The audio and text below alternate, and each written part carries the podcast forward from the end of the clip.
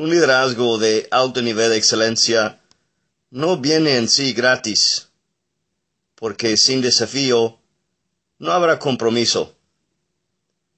No es necesario que sufrimos por aprender, pero la realidad en la vida es que, sabiendo cómo es la carne humana, si no hay desafío, la mayoría de la gente no van a comprender no van a aprender a través de sus fallas, no van a comprender de antemano la necesidad de hacer los ajustes.